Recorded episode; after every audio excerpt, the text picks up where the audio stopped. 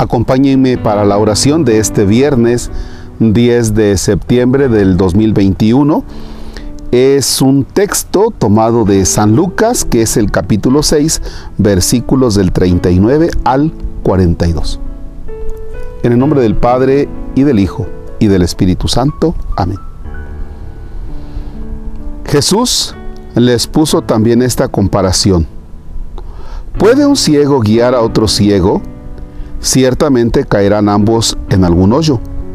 El discípulo no está por encima de su maestro, pero si se deja formar, se parecerá a su maestro.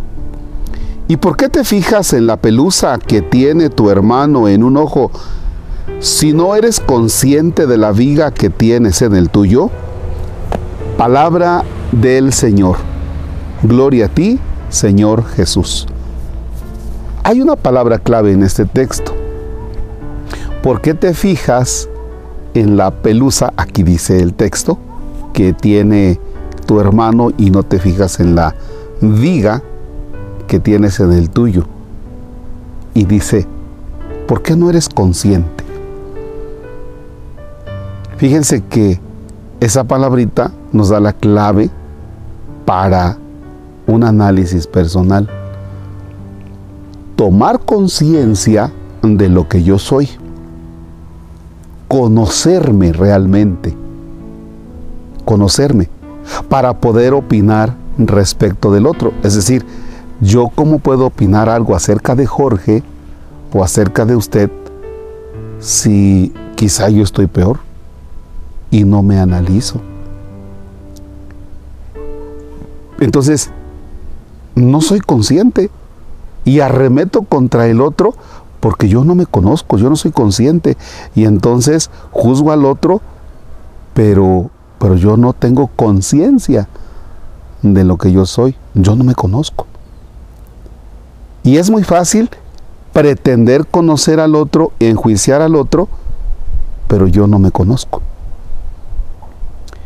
Habrá que hacer una lista, o sea, quién eres realmente, si te conoces. Y ya conociéndote tú, es como no vas a agarrar al otro de tu puerquito y entonces vas a arremeter contra el otro y vas a dar recomendaciones y vas a, a, condenar. No, también lo tratarás con cierta caridad. ¿Por qué? Porque tú eres también el primero en conocerte. Tomar conciencia de quién soy. Antes de juzgar a papá, a mamá, antes de juzgar a los hijos, al vecino, antes de juzgar a, tu sacerdote, antes de yo como sacerdote juzgar al otro, lo primero que tengo que hacer es tomar conciencia de quién soy. De lo contrario, es una actitud anticristiana. Dios nos ayude para que realmente tomemos conciencia de nuestras virtudes, de nuestros defectos y así mirar al otro con caridad tierna. Padre nuestro que estás en el cielo, santificado sea tu nombre. Venga a nosotros tu reino. Hágase tu voluntad en la tierra como en el cielo. Danos hoy nuestro pan de cada día. Perdona nuestras ofensas como también nosotros perdonamos a los que nos ofenden. No nos dejes caer en tentación y líbranos del mal. El Señor esté con ustedes. La bendición de Dios Todopoderoso, Padre Hijo y Espíritu Santo, desciende y permanezca para siempre. Amén. Deseo que tengan un bonito día, que Dios los ayude en sus trabajos y que le pataleen bonito. La situación es difícil, pero es más difícil para el que no le echa ganas. Así es que, ánimo.